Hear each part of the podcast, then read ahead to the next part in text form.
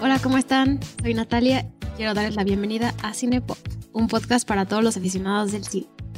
Como ha sido en las últimas ocasiones, tengo otra vez a Fer de invitada. Hola Fer, bienvenida a Cinepop, ¿cómo estás? Hola Nat, muy bien, ¿y tú?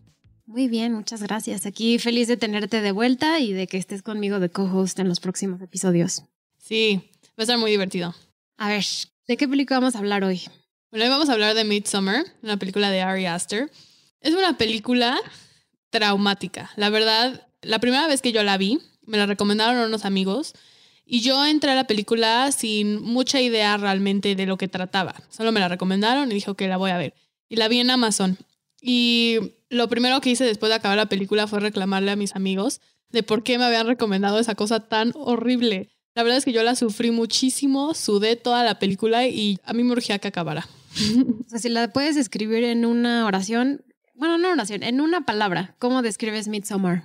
Desagradable. Sí, pues esa es una de las palabras para escribirla, desagradable. Otra puede ser traumática. Sí. Alarmante. ¿Tú cómo la describirías? Como... Creo que traumática sería mi palabra. Sí, sí es traumática. Yo sé que a ti te gusta mucho esta película. Sí, a mí me gusta mucho. También quiero comentar que no es una película para todos, es una película dura, es una película fuerte que te provoca muchas emociones y muchas angustias, yo diría. Entonces, si a ustedes no les gusta estar angustiados, no les recomendamos que esta sea la película para ustedes. Si ya la vieron, bienvenidos a escucharnos analizar todo lo que vamos a decir de ella. Pero es como un warning, una advertencia de que no es una película fácil. Definitivamente no es una película familiar. No, para nada. Es una película violenta, dura. Gráfica. Gráfica y perturbadora, yo diría. Entonces, esa es la advertencia que tenemos para ustedes. Si no les llama la atención este tipo de cine, no es para ustedes. Espero no los hayamos asustado con nuestra introducción de Midsommar y sí se animen a verla porque la verdad es que es una película muy buena y Ari Aster cumple su objetivo con esta película. El estado emocional en que yo me encontraba durante la película era el objetivo del director. Me quería justo sudándola y con una ansiedad terrible. Así es como Ari Aster planeó esta película. Sí, hablemos un poco de Ari Aster porque se me hace una figura importante, emergente en el mundo del cine, también independiente. Es muy joven, tiene 34 años. Esta es su segunda película largometraje porque tiene ocho cortometrajes, entre 8 y 10, no recuerdo el número exacto. Y antes de hacer esto estudió cine en el American Film Institute, es de Nueva York, entonces digamos que está empezando su carrera. Y empezó su carrera con Hereditary y creo que en español se llama El legado del diablo, o sea, súper original. En español se les ocurren las cosas más originales del mundo, ninguna película se llama así. Ninguna. Entonces, Hereditary es una película dura, es una película también fuerte, provocadora, densa, pero si les gusta el horror, se las recomiendo. A mí me dejó perturbada como un año. O sea, sigo, ya la vi hace como tres años y sigo traumada. Entonces, Hereditary fue una película muy famosa para Ari Aster. O sea, el presupuesto era muy bajo y terminó siendo todo un éxito para la, la distribuidora que es A24, que también produjo um, Hereditary y Midsommar. Y A24 es como una emergente productora americana que lleva desde el 2012, pero se ha aventurado a producir películas como Midsommar o Hereditary e incluso Moonlight. A24 hizo la producción y distribución de Moonlight, entonces como que esta productora está también tomando un nuevo rol en Hollywood, yo diría. Sí, tiene su auge A24. De hecho, es una casa productora. Sí, es productora y distribuidora. está empezando a producir más cosas, cada vez más que vende. O sea, la gente escucha que es de A24 y quiere ver la nueva película de A24. El nombre A24 ya vende películas.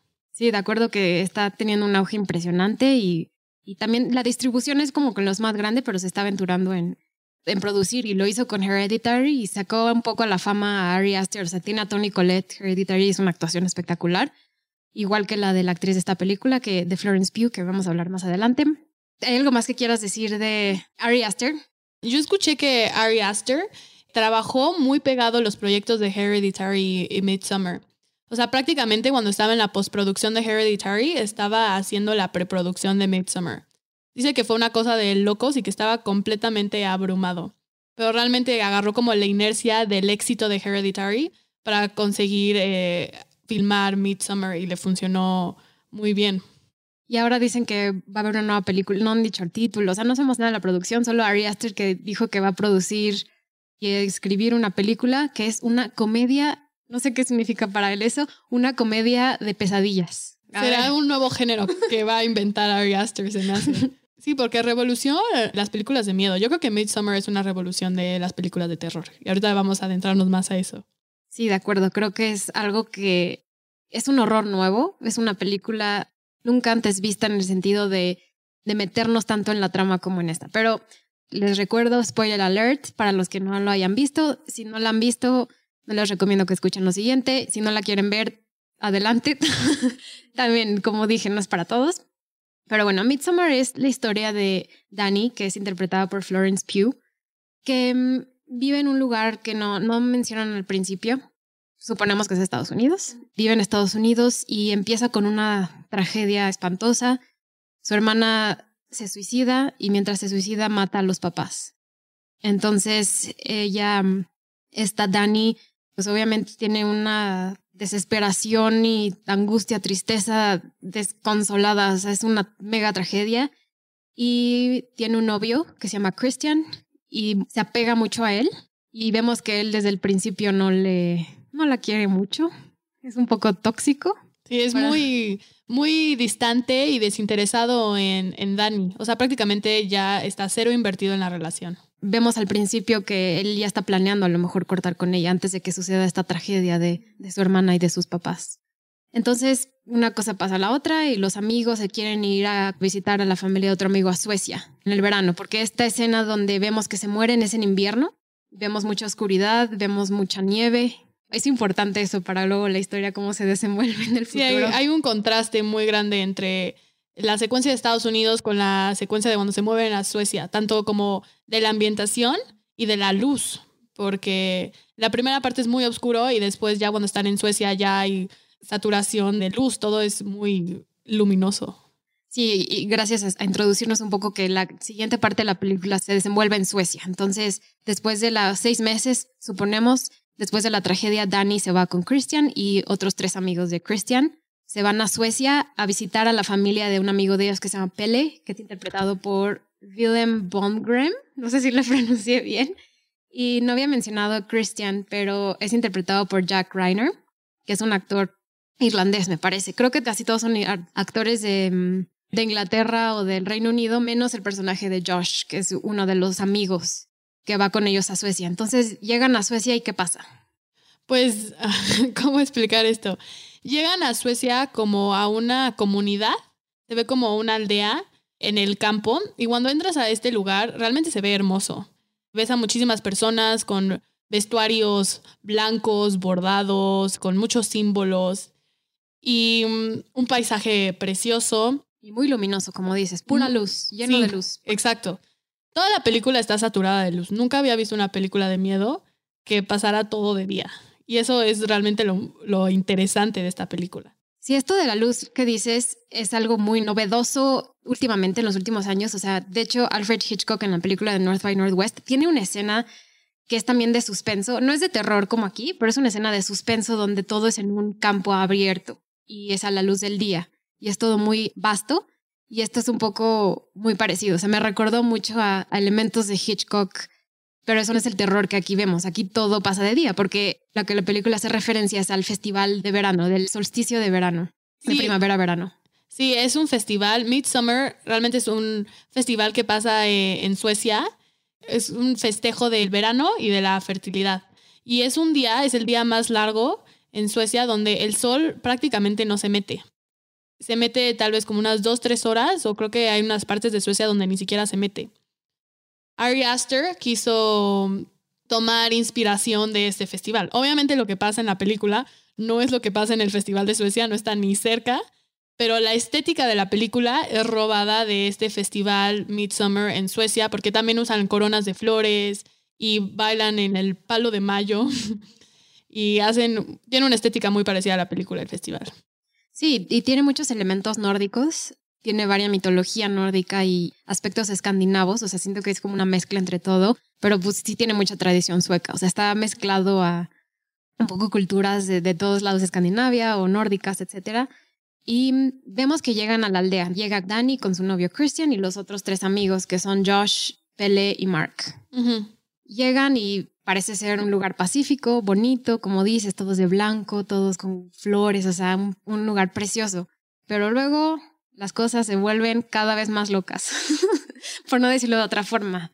Empezamos a ver cosas muy extrañas y el momento más duro del principio es cuando van a una ceremonia y Danny no entiende bien lo que está pasando y van descubriendo que dos personas mayores del pueblo van a un tipo como de montañita, todos están abajo y los, estos dos señores, señor y señora ya grandes, se van ahí arriba y se avientan, se suicidan. Y para Dani recordar esa pérdida de su familia en ese momento le trae una angustia impresionante. Sí, esa es la parte definitivamente la que más me traumó de la película. Es la más terrorífica y lo realmente impactante de esta secuencia es lo gráfico. Yo cuando la estaba viendo por primera vez, no pensé que iba a ser así de gráfica. O sea, realmente me sorprendió, ni tiempo me dio de cerrar los ojos y quedé impactada. Vemos tal cual cómo se desconfigura la cara de estos viejitos. Y hablando más de este suicidio, este es un ritual que sí se practicaba, se llama atestupa y lo practicaban en la prehistoria en comunidades nórdicas lo hacían cuando las personas ya eran muy grandes, ya eran viejitos y ya no se podían cuidar de ellos mismos y las personas de la comunidad tampoco podían cuidar de ellos. Ya se volvían más una carga y entonces se suicidaban para ya no, pues, detener a la comunidad. Sí, como parte de la vida, como un ciclo de la vida y medio traumático, por decirlo de una forma, ver suicidarte enfrente de unas personas y la forma en la que lo enseña Ari Aster es, es violento y como dices, hay sangre, hay partes de cuerpo, todo está derramado ahí. Y ahí es como empieza, digamos, esta serie de eventos que van sucediendo en esta comunidad donde, donde Dani se da cuenta que a lo mejor no está en el mejor lugar y Christian, su novio, cada vez es más distante, cada vez es más cortante y hasta en un momento nos damos cuenta que a Christian se le olvidó el cumpleaños de Dani. Y Dani dice como, perdón, fue mi culpa. Entonces, él está desatendido de ella al 100%. Sí, justo cuando acabé la película, la primera vez, porque ya la vi dos veces, nunca pensé verla dos veces, pero bueno, por el podcast lo tuve que hacer. La primera vez que acabé la película, empecé a ver muchas entrevistas y decían siempre Ari Aster introducía la película como un breakup movie. Sí. Yo lo último que capté de esta película era que era una ruptura de una relación, pero es porque quedé tan traumada por, por todos los sacrificios humanos y toda la violencia y todo lo gráfico que eso fue lo último que pasó por mi mente. O sea, la relación de Danny Christian, o sea, que sí está muy presente, fue lo último que pensé. Y esta última vez, esta segunda vez que vi la película, pude captar más lo que Ari Aster se refería a un breakup movie y podemos verlo muy reflejado desde el principio, que todo lo que pasa realmente en esta comunidad y todo lo que pasa con los Harga, porque así se llama este... Esta comunidad se llama Harga. Harga. Harga. Harga. Harga. Este, todo lo que pasa con los Harga, realmente su función es, bueno, no es su función, pero va detonando que esta relación quiebre hasta llegar a su fin. Cada trauma dentro de lo que pasa en este culto lleva a que Danny y Christian se alejen más y se separen más. Sí, cada acontecimiento es un paso en la separación sentimental de estas dos personas, porque sí, como dices, es una relación fragmentada y desde el principio lo vemos. Desde el principio Christian dice que se va a ir a Suecia y se lo quiere ocultar a Dani, no le quiere decir, ella termina yendo, Christian le invita, pero él no quiere que vaya. O sea, él desde el principio la trata de la shit. Sí, la excluye para todo. No quiere que vaya a las fiestas, no quiere que vaya al viaje, no quiere que vaya a ningún lado. O sea, ya la quiere sacar de su vida. Por favor, no sean así. Por favor, no sean así. Pero desde un principio también vemos que Dani tiene una dependencia enorme a Christian. Y ella es consciente de lo que está pasando por la mente de Christian. Sí. Y ella tiene un miedo enorme a que Christian la deje, por lo que se aferra aún más y lo justifica en todos sus errores. Y le da miedo hasta pelear con él por miedo de que la deje. Sí, tiene una codependencia ahí muy intensa y muy tóxica, porque no hay otra palabra de escribirlo, es una relación tóxica. Y lo que dices, Ari Aster cuenta que es por experiencia propia. Tuvo un rompimiento tan fuerte que quería hacer expresar lo que él sintió con esta separación, que por eso hizo Midsommar. O sea, es una historia de una relación rota, de una relación que no funciona y así va evolucionando conforme va la película. Y sí, está por experiencia personal y dice que en Midsummer fue un trabajo bastante terapéutico porque pudo plasmar todas sus ansiedades y sus miedos y sus peores escenarios en este guion. Creo que hay dos cosas muy importantes que quiero. Es que para mí el suicidio es como el clímax de la película. Ok. Y hay dos cosas importantes que quiero mencionar de esta secuencia. La primera es el sonido. El sonido de esta película ambienta muchísimo, porque Ari Aster juega con los silencios y con la música bastante para crear la ambientación. Cuando los viejitos están a dos de brincar, hay música como calmadita, que luego esta calmadita se vuelve un poco tenebrosa porque ya sabemos que algo feo va a pasar, pero es realmente un contraste con la imagen. Lo que estamos viendo y lo que estamos escuchando nos dicen cosas totalmente diferentes. Y es algo que han usado bastante en el cine he visto varias películas donde en las escenas más violentas ponen música clásica. Muchos directores caen en eso y Ari Aster juega un poco con eso poniendo música un poco como calmada en estas escenas. Y luego en las partes más violentas y más gráficas pone silencio, no hay nada, no escuchamos absolutamente nada. Es muy impactante de esto porque te quita uno de tus sentidos. Porque cuando ves una película, los dos sentidos que tienes es el oído y la vista. Y al quitarte el oído, lo único que te queda es la vista. Tu cerebro es a lo que se enfoca al 100%. Entonces estas imágenes se vuelven aún más impactantes y más traumáticas porque es lo único que nos podemos fijar y como que las magnifica de esa forma al quitarnos el sonido. Sí, revela como el terror emocional, porque en, nuestra vida real no hay música. Exacto. al final, entonces él se enfoca muchísimo en la actuación y en la fisicalidad de los actores y entonces quitar la música es otro elemento adicional. O sea, la música funciona muy bien en otras ocasiones y aquí lo quita por completo. Sí, porque una de las cosas más importantes, o sea, para crear cualquier música, los silencios son esenciales, porque los silencios son los que marcan el ritmo. Es súper importante el silencio para crear música. Y Ari Aster lo hace perfecto en esta escena. El silencio funciona perfectamente para traumarnos más. Sí, aquí es donde toda la película, el horror de la película empieza. Exacto. Entonces, como dice Fer, es un punto climático que es, digamos, un, parteaguas a, a lo que sigue pasando entre Christian y entre Dani, pero también de la historia en sí, y del pueblo, y de lo que vemos, de cómo este, yo creo que este pueblo podemos decir que es un culto. O sea, podemos decir que es una comunidad pagana que es un culto a la vez. No es así como viven en Suecia, de hecho, la película fue grabada en Hungría.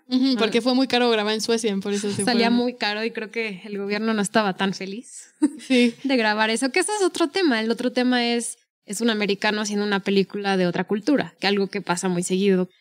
Si hubiera sido un país en Latinoamérica o en África, y hubiera habido una, una serie de revueltas alrededor de eso, de, de, robarnos ideas. Pues lo mismo hizo Disney con Coco, al fin y al cabo, agarró una historia de México y la contó a través de los ojos de, de Disney. Sí, nada más que Coco está muy bonita. Y... sí, no sé por qué dije ese contraste. A lo mejor pensé en Día de Muertos que cercano.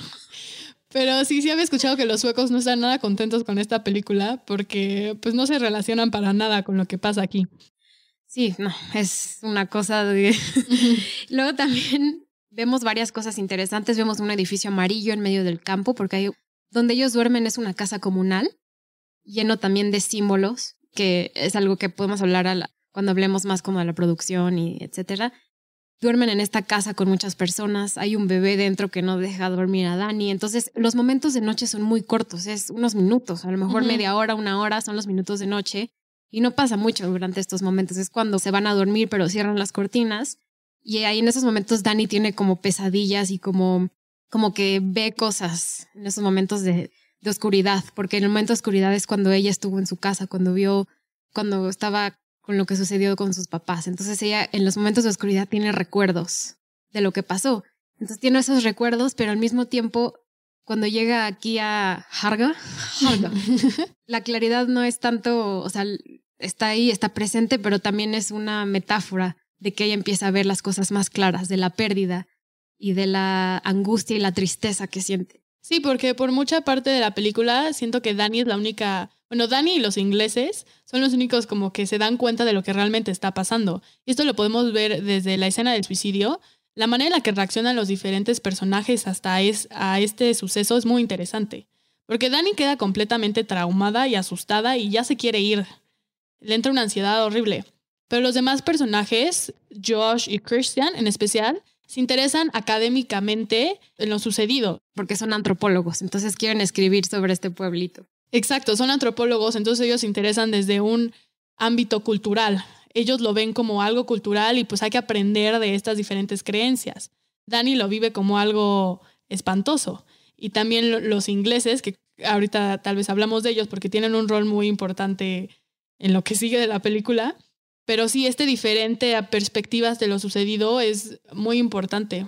Sí, y yo creo que es también para representar como la aflicción que tuvo ella con su familia, que es la pérdida física, o sea, perdió a su papá, a su mamá y a su hermana, una cosa trágica, pero también la pérdida de Christian, que ya él emocionalmente ya no está ahí con ella. Sí, ya se está preparando para ese duelo de Christian, sí. porque ya sabe que eso no va a durar mucho más. Y esto me lleva a otra, para, seguir un poco contando los relatos que van sucediendo. Después de esto, eh, justo lo que dices, Dani se pone muy nerviosa, se quiere ir. Pele es la que la convence que se quede. Pele es este personaje amigo de ellos sueco que es el que los invita a esta comuna, a este culto. Y entonces Pele empieza a tener una relación más cercana con ella y le dice, yo también perdí a mi familia. Y la cara de terror ahí de Florence Pugh, cuando lo hace, así cuando él, él le dice que él perdió a su familia, Ay, se, me hace, se me hace muy buena actuación. Florence Pugh es una excelente actriz y aquí se demuestra desde el inicio de la película. Hay una llamada que hace con Christian y a mí me impresionó porque se nota en su cara que quiere llorar, pero que quiere retener a la vez sus lágrimas. Y se me hizo impactante esa forma que logró esa sensación de quiero llorar, pero quiero retener mis lágrimas, no quiero que sepa que estoy llorando. Durante toda la película, Florence Pugh es impresionante. Sí, es muy buena. Estaba leyendo también que Ari, porque ya somos igual, ya todos los directores les decimos por su primer nombre. Son nuestros Todas igualadas. Ari vio a, Florence Pugh en una serie que se llama Little Drummer Girl y dijo, quiero que ella esté en mi película. Pero ella seguía grabando y él, quiero que ella esté en mi película hasta que por fin consiguió que estuviera ahí. Fue una buena elección. Sí, fue muy buena elección y la, saltó la, fama. Bueno, de esta secuencia con Pelé creo que hay algo muy importante recalcar, que al principio cuando vemos esta escena es fácil confundir lo que está realmente pasando. Vemos a Pelé simpatizando con Dani y hablando de sus traumas y tratando de compartir algo con Dani, pero realmente lo que está haciendo es manipularla. O sea, es muy fácil confundir. Lo que parece que está empatizando realmente es una manipulación. Está atacando sus vulnerabilidades y lo que le duele para hacer que se quede. Y eso es una de las de lo que hacen los cultos. Una de las características de los cultos es que reclutan a personas que están muy solas, que son muy vulnerables y que tienen traumas muy fuertes y tienen una necesidad enorme para pertenecer. Y Dani es un personaje que cae perfecto en esta descripción. Y lo que pasa aquí es que la soledad nos hace moldeables.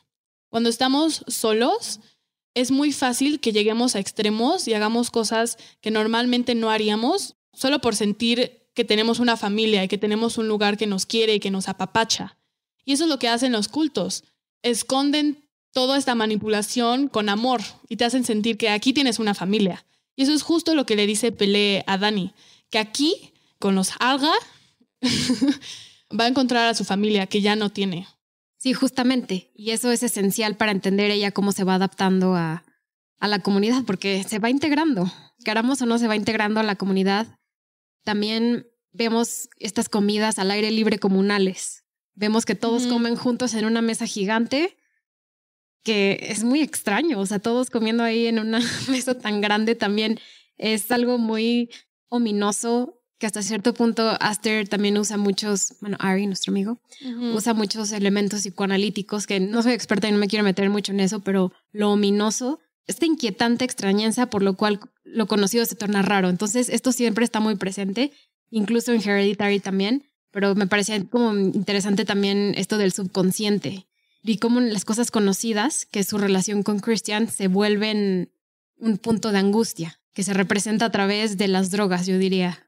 Porque aquí en, durante esta película siempre están drogados. Todo el tiempo. Todo el tiempo les dan o té de eh, hongos o se comen hongos. O sea, vemos que desde que a partir de ahí las drogas son como un elemento importante para entrar a este mundo colectivo. Es como el inductor a los acontecimientos de realización de Dani, de desapegamiento de Christian. Vemos desde que llegan a Suecia que lo primero que hacen es drogarse. Al principio Dani estaba un poco resistente, pero por peer pressure termina drogándose y luego usan esta droga como una forma de controlarlos. Pelé la induce un poco a esto, la seduce y empiezan a meterse más como en este tema de la comuna, a hacer sus actividades.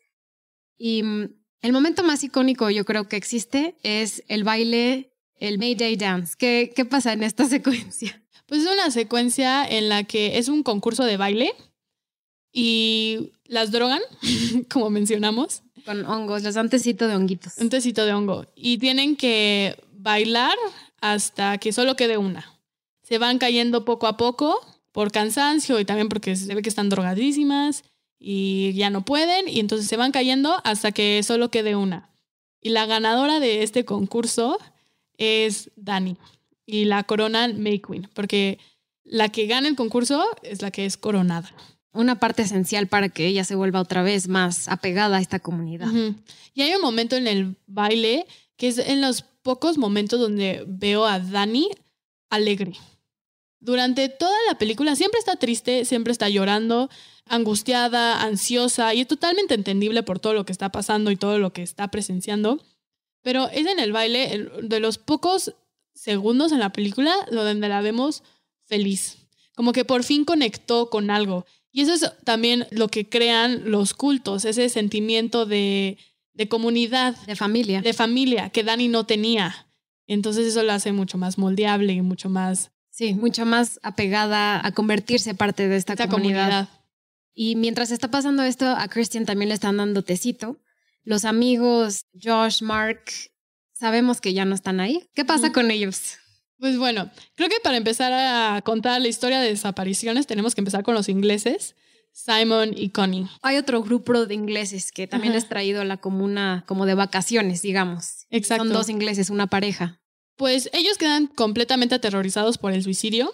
Igual que Dani, dicen yo ya me voy de aquí. O sea, yo ya no quiero estar en esta comunidad enferma.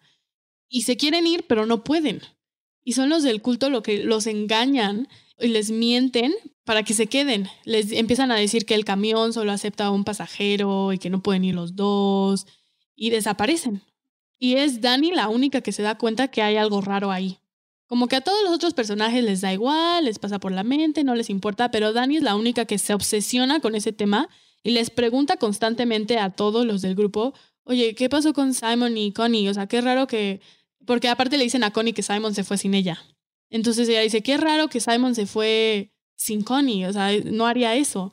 Y la verdad es que cuando yo estaba viendo la película, desde aquí empezó mi ansiedad, porque dije, no se van a poder ir de aquí. O sea, desde aquí yo ya veía que no iban a poder escapar de ese culto, que no había forma de que salieran de ahí. Y esa es la las dos primeras desapariciones. Y luego también vemos Will, se llama el actor Will Poulter, pero el personaje es Mark, que es este, también es cagante. O sea, es la persona más molesta que existe, hombre tóxico number one. No sean como él. Masculinidad tóxica, horrible. Vemos que él desaparece. Dani cree que él lo ve desaparecer en sus sueños. No sabe si, si es verdad o no, pero en un momento él va a hacer pipí a un árbol y se enoja la comunidad, se enoja un señor y por eso creen que desaparece, que lo, lo mataron o algo le hicieron porque hizo pipí en su árbol sagrado. Sí. Y luego lo vemos, bueno, luego nos enteramos de lo que le pasó, que lo vemos su cara. Ay, no. Nada más su cara, o sea, como que le quitaron la cara, pero la piel, o sea, nada más la piel de la cara y se la puso a alguien como máscara. Es una escena horrible. Sí, también es desagradable.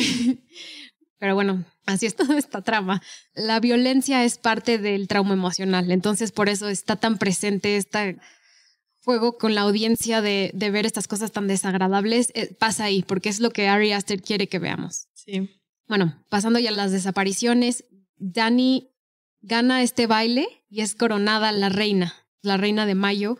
Y mientras ella la están coronando, le ponen un vestido de flores y quiero hablar del vestuario aparte, entonces vamos a pasar al vestuario cuando terminemos de practicar esta secuencia. Y luego hablamos de todo lo de producción porque está muy interesante también. Sí. Desaparece y mientras vemos que a Christian le dan este té y lo llevan a un lugar a tener sexo con una mujer, con una, una jovencita que está ahí y tiene sexo con ella mientras hay otras mujeres desnudas a su alrededor bailando y un poco como sintiendo esta experiencia de de sexo que ella está teniendo por primera vez con él. Entonces vemos a muchas mujeres bailando y cantando y haciendo gemidos, ¿no? Sí, yo interpreté esto realmente como una violación, porque uno, Christian está completamente drogado, o sea, no puede dar ningún consentimiento y se nota en sus ojos que está asustado y que está siendo obligado a hacer esto. Y pues tiene relaciones con esta niña y esta escena realmente es perturbadora porque entendemos que es un abuso. O sea, cuando la vemos podemos captar el abuso sexual de lo que estaba ocurriendo y por eso es tan desagradable. Sí, y justo este abuso es como Dani fue abusada sentimentalmente por él. Entonces, él, este abuso por el que pasa, es lo mismo que ella pasó sentimentalmente por tanto tiempo. Entonces, ella la logra, se escapa un poco, ve este acontecimiento y se pone mal, y se pone a llorar y a gemir, ella sola al principio, pero luego vemos a un, otra, otro grupo de mujeres llorando al mismo tiempo con ella. Entonces, vemos no solo ella llorando, sino una, la comunidad. Ya no es lo individual, es lo comunal. Sí, para Dani este evento fue interpretado como una infidelidad. Ella lo vio como una traición de la relación y la rompe y le da un ataque de ansiedad. Y como bien dice, se le unen las mujeres Arga a su ataque de ansiedad. Se ve bastante extraño, todas llorando de maneras muy exageradas. Sí, muy exagerado. He escuchado muchas diferentes opiniones sobre esta escena. Muchos dicen como, ay, qué linda las mujeres que la apoyan y la acompañan en su dolor pero otras dicen, estas mujeres ni siquiera entienden el dolor de Dani, o sea, son incapaces de realmente comprender por lo que está pasando Dani, o sea, no están empatizando con ella, pero hay muchas diferencias encontradas. ¿Tú qué opinas de eso? Sí, siento que es otro tema de la película que es el tema de, mm, de que ya no existe la individualidad en esta comunidad, solo existe el ámbito colectivo. Es por eso que las mujeres lloran al mismo tiempo que ella, imitan sus gemidos, imitan cómo ella llora, lloran igual a ella, ¿no? Y entonces, si alguien se muere o sufre, los otros sufren. Entonces ya es un pueblo donde no existe la individualidad. Por eso también la plática que tiene con Pelea al principio, donde dice que ya no importa que no tenga familia, porque esta es su familia, es cuando vemos como este entorno de colectivo y ya no de individual. Sí, exacto, porque en esta comunidad no hay ningún personaje que resalte. Cuando hablas de los Arga, te acuerdas de ellos como una comunidad. Sí, es, es esta justo esta transición de individual de ella a colectivo, que es la transición de ella personal, de dejar ir a Christian de la relación y salir adelante, hasta cierto sentido. Porque luego llegamos a la escena de, de al final y vemos que ella la coronan, vemos que Christian está completamente drogado y ella como siendo May Queen, siendo parte de este grupo, le dicen que tienen que sacrificar a cinco personas y ella puede decidir si es Christian uno de los que sacrifican, porque ya sabemos que están los otros cuatro desaparecidos, los que ya mencionamos anteriormente, y Christian puede ser sacrificado también. Ella decide que sí lo sacrifique. Y eso es como el fin definitivo de su relación. Ese es el fin, es donde da completamente el, el truene, digamos. Ajá. Sí, y en esa escena ella se nota completamente desconectada. Se nota y da. O sea, que tiene ya un dolor tan profundo que ya ni siquiera puede estar presente y es cuando acepta que sacrifiquen a Christian. Lo meten en un traje de, bueno, lo meten en un oso. Porque también vemos en una jaula, en algún cierto punto, vemos un oso metido ahí también, una figura importante para la cultura nórdica, los osos. Entonces vemos que tienen un oso ahí, le quitan la piel y le ponen toda la piel del oso al cuerpo de, de Christian. También he leído que eso se interpreta como un poco un abuso hacia la cultura, la mitología nórdica. No lo sé a detalle, pero existen esas críticas, lo meten ahí y queman la casa en donde están todos los secuestrados que mataron mientras sucede la película. Y recordemos cómo mataron a Simon de una forma muy violenta, que de hecho es un método de tortura vikinga. Su cuerpo está partido a la mitad, pero sus órganos están salidos, están fuera de su cuerpo. Y en esta escena la vemos desde atrás pero creo que Ari Aster había grabado de adelante, pero los productores le dijeron que la quitara porque ya era demasiado, era demasiado gráfica. Sí, y vemos a Josh también dentro de esa casa y todos los sacrificios están muy conectados con la naturaleza. Pues está el oso donde está Christian y también hay uno que tiene como un árbol que le sale de la boca Sí. Y otros que tienen flores en los ojos. Porque también sacrifican a dos personas del culto. O sea, aparte de todos los invitados, digamos, de los que llegaron externos, se mueren dos más, ¿no? Sí, pero fue como por un tipo sorteo. Sí. Pero ellos lo hacen, o sea, lo hacen. Es un honor para ellos. Es un honor para ellos hacer este sacrificio. Entonces lo sacrifican y yo leí que este sacrificio para Ari representa lo que es quemar las cosas de tu ex. Lo llevó a algo totalmente exagerado y dramatizado, Me cuesta todavía el trabajo ver la conexión de quemar las cosas de tu ex a sacrificar a tu ex en un oso, pero... La exageración. Pero esa conexión la hizo Ari. Y eso es lo que él quiere representar con ese sacrificio. La parte del duelo del fin de una relación y querer deshacerte de todo lo que te recuerda a tu ex. ¿Y qué vemos? ¿Qué es la escena final? La toma final, digamos. La toma final, pues empieza. Dani está llena en un como vestido de flores enorme y está llorando, empieza llorando, que se nota está en mucho dolor. Y la última imagen es de Dani sonriendo. Y este momento es extremadamente poderoso porque yo creo que habla de que hay algo en la mente de Dani que ya se quebró. Hay un cambio de switch y ya es parte de esa comunidad. Aceptó a esa comunidad como su familia y su realidad y siente alegría. Deja ir a Christian por fin. Lo deja ir. Personas dicen que mm, es un final feliz. He escuchado muchas críticas que dicen que tiene un final feliz porque Dani acaba feliz. Pero yo no lo sentí nada feliz. Y a ver, ahorita tú me dices qué sentiste. Pero yo sentí que ese final era más terrorífico porque significa que realmente pudieron cambiar a Dani y manipular a Dani y entrar dentro de la cabeza de Dani y hacer lo que quieran de ella. O sea, realmente la comunidad Arga hizo de lo que se les antojó de Dani y es representado con esa sonrisa. La quebraron. Ay, no sé qué pedo. No, no creo que sea un final feliz definitivamente. Creo que es ambiguo porque puedes interpretarlo como feliz, el fin de esta relación y de su lucha con el duelo personal, familiar y etcétera. Y esta parte también donde le lavan el cerebro y donde está también completamente drogada, porque cuando le dan este tecito de honguitos, también está completamente bajo la influencia que es lo que mencionaba antes, esta transición de cómo entra a este gran colectivo, no solo el individual o colectivo. Sí, creo que usaste la palabra correcta. Le lavaron el cerebro. Eso es lo que querían hacer los alga. Y mucha parte de la película también habla mucho de adoctrinación. O sea, lo que pasa en este culto y en todos los otros cultos su objetivo es adoctrinar. Es la función de estas comunidades. Sí, también siento que es un poco una crítica a estas ideologías en las que nos centramos, ¿no? Donde ya no es ya no es tu ideología personal, es la ideología en donde tienes que estar con otras personas y todo lo categorizamos en una misma cosa. Y luego la política, la religión, la sociedad, todo lo categorizamos en una misma cosa, ¿no? Entonces es una crítica a eso también. Eso es más como un subtema. Me gustaría pasar, por ejemplo, el vestuario, me metí mucho el vestuario.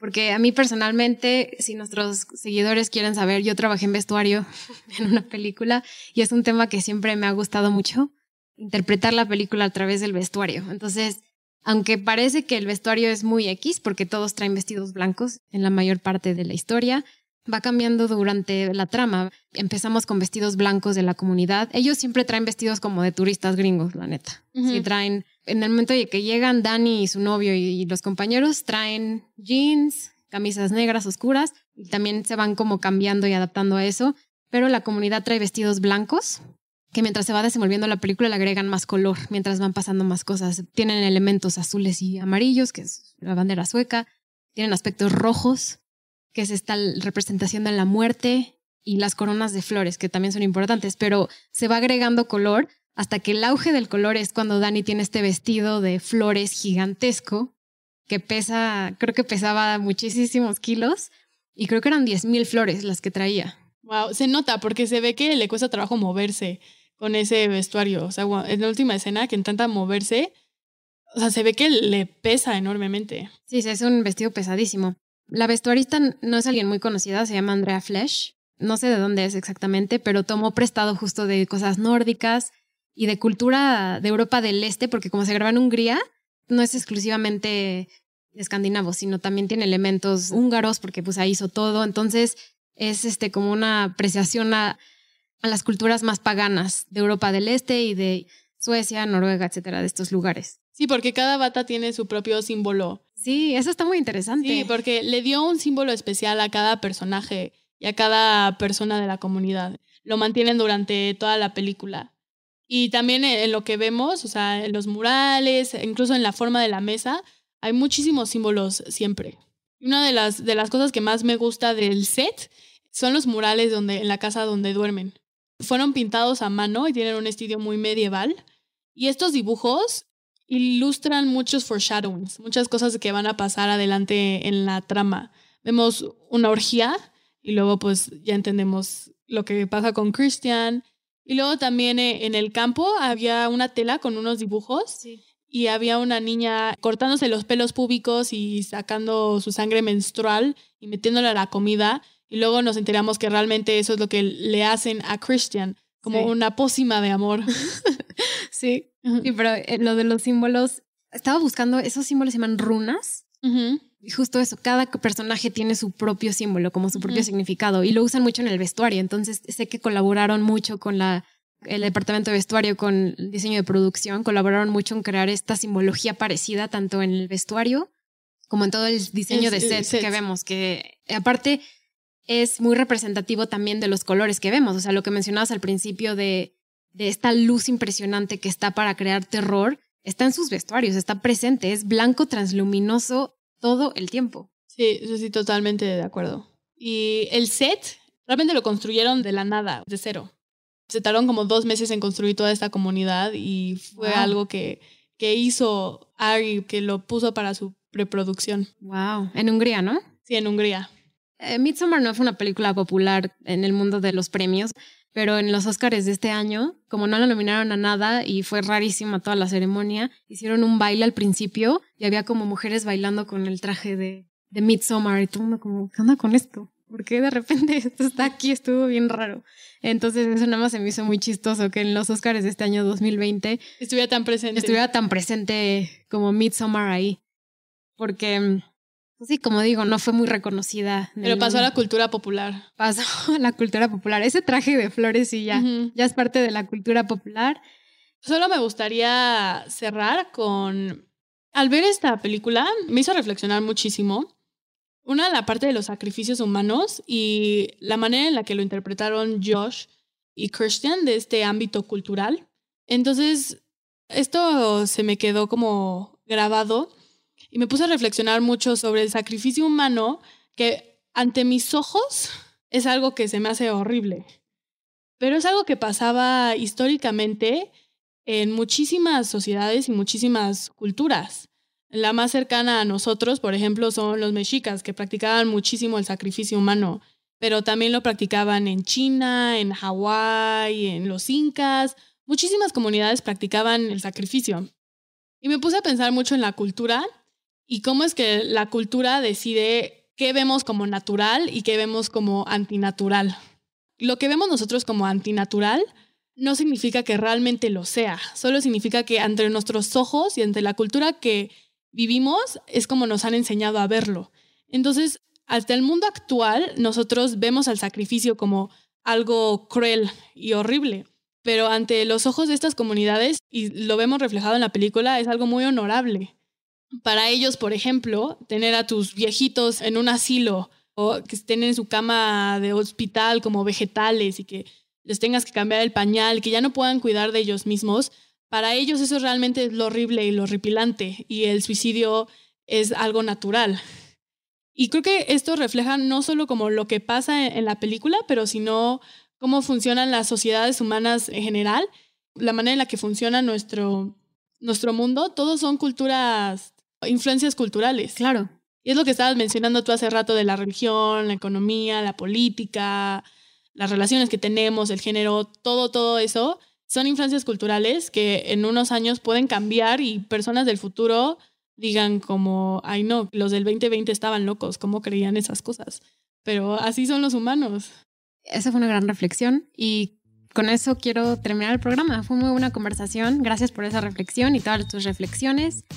Y mm, pues bueno, pueden ver Midsommar en Amazon Prime. Sé que ahí está la versión. Hay una versión más larga del Director's Cut, que es como de casi cuatro horas. Si no les llama tanta atención a esta película, no la, no la recomiendo. Solo si les encanta, se las recomiendo así que la vean. Pero pueden encontrarla en Amazon Prime. Y pues bueno, eso es todo por hoy. Muchas gracias, Fer. Gracias, Nat. Nos vemos hasta la próxima. Bye. Bye. Este programa fue conducido, escrito e investigado por Natalia Molina y Fernando Molina, arte César Santillán, edición Rosario Añón Suárez y agradecimiento extra Natalia Hernández.